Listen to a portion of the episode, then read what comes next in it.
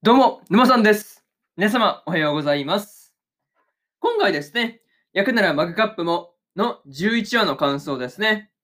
こちら、語っていきますんで、気軽に聞いていってください。というわけで、早速ですね、感想の方、入っていこうと思うわけですが、まずは一つ目ですね。リベンジしたいというところで、姫野がですね、心のどこかで、あの、お父さんに対して作ったね、あの、お茶漬け用の茶碗ですね。それのことで、こう、まあ、リベンジがしたいというふうなことをね、思っていたんだっていうことをですね、あの、自分自身で気づいてました。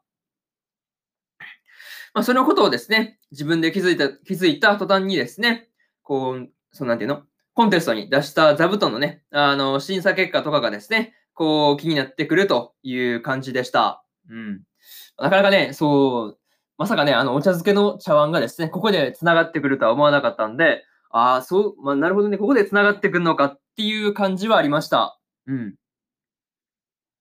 まあね、こう、そのね、ことを、そうだな、まあ、夢にまで見てしまうっていうところからもですね、こう、姫野の、あの、思いの強さというかね、そういうところが伺えるっていう感じでしたね。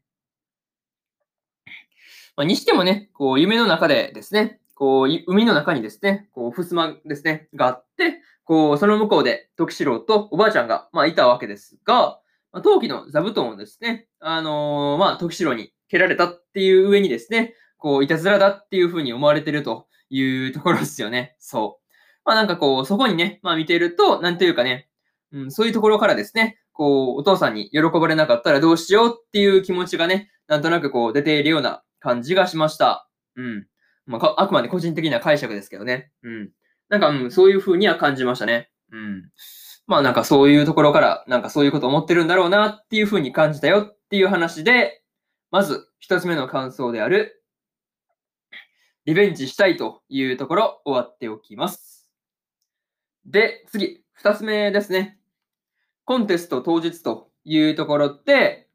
コンテスト当日ですね、かなりの数の作品とですね、人がこう集まっていたわけですが、まあ、全員が出品者だっていう話で、結構驚きしかなかったなという感じですね。うん。いや、まさかまさかのその場にいる、うん、人全員が出品者っていうね。いや、まさかまさかの話で結構びっくりというところですよね。うん。てか、むしろ驚かない人はいなかったんじゃないかなっていう感じですよね。うん。まあね、そんな中で、陶芸部の作品はですね、ミカとトウコ先輩と姫野の3人分ね、こう固めて並べられていたわけですが、まあミカのはですね、こう相変わらずの、なんていうの、その独性、独創性があるしですね、こう、トウコ先輩の作品は、こう存在感がそもそもすごかったですよね。まあ大きいっていうのもあるんですけど、こうその色合いとかね、なんかそういうところですごい存在感が違うなっていうのはありましたね。うん。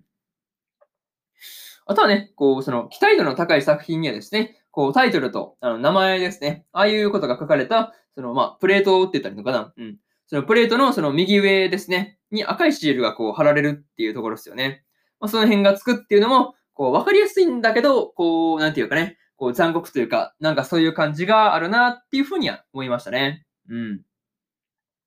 まあ事実ね、こう陶芸部の中で、こう、姫のだけですね、シールがなかったわけですからね。なかなかそういうところを考えると、まあ、ちょっとね、こう、複雑な気持ちになりますよねっていうところですね。うん。またですね、審査員の中にはですね、東子先輩のおじいちゃんがですね、こう、いたわけですが、まあ、なかなかね、うん、気難しそうな、こう、本当にね、職人気質というか、なんかそういう感じの雰囲気の、うん、人がね、まあ、人だなっていう風な印象を受けたんですが、まあね、なんとなくね、東子先輩とは、まあ、うん、仲が良さそうっていう感じではなかったなという風な、うん、ところはね、感じましたが、まあ実際どうなんだろうっていうところですね。うん。まあ、それにまあね、気になるところなんですけど、まあ、一旦そこは置いとこうというところで、えー、二つ目の感想であるコンテスト当日というところ終わっておきます。で、次、三つ目ですね。意味があったというところで、姫野がですね、東子先輩とミカと一緒にですね、他の作品を見ていってましたが、まあ、全部の作品にはですね、こう、それぞれの意味があるんだっていう話が結構、まあ面白かったなというところですね。まあ、特に、こう、ミカがですね、陶器を見ながらね、可愛いとかね、こう言ってるのを見て、こう、そういうところがですね、まあ本当にミカらしいなっていうふうには感じましたね。あとはね、こう、まあ、作品としてはすごい、こう、面白いものいっぱいあったんですけど、まあ、そうだな。幼稚園ママの、幼稚園ママのですね、あの、会話の闇とかね、ああいうのを表した作品とか、あとはね、こう、外側と内側とをですね、分担して作った陶器ですね。あれがこう、そう、二つぐらいね、こうあったんですけど、まあ、まあ、他にもあったんですけど、なんかすごい印象に残ってるのはこの二つって感じですね。うん。なんかね、本当にこう見ていて独創性が、まあ、あるよねっていう話ですよね。そう。なかなかこう見ていて楽しいよね。そう。なんかすごいアニメ越しですけどね、なんか見てて陶器面白いなっていうふうに思いながら、この辺はね、見てましたっていうところですね。うん。本当に楽しかったよというところと、またですね、こうそんな作品を見てですね、こう自信をなくしてしまった姫野がですね、まあ、くすっと笑えたでしょうでもね、何でもいいから、まあね、賞が欲しいっていうふうなことをね、まあ言っていたわけですが、いや本当ね、うーん、そうだな、まあ個人的にね、この、ここまでね、まあ役務を見ていてですね、いや本当にこう、姫野の頑張りがね、報われてほしいなっていう気持ちがね、すごいあるんですよね。そう。なかなかそういうところあるんで、いや本当ね、なんかこう、何でもいいからね、賞をあげてほしいなっていうふうに思うという話ですね。そういうところで、3つ目の感想である意味があったというところ、終わっておきます。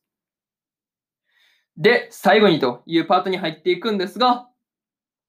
今回からですね、冬季のコンテストが始まってましたが、審査結果はですね、まあ、次回までお預けという感じでした。うん。いやー、果たしてね、姫野が賞をもらえるのか、まあ、その辺ですね、気になって気になって仕方がないというところですね。またですね、コンテストの前にですね、直子がですね、姫野のことをね、陰ながら全力を持って応援しているよっていうふうにね、言っていたわけですが、まあ、本当にね、こう、まあ、やっぱりね、直子と姫野いい友達だよなっていうふうに思いました。うん。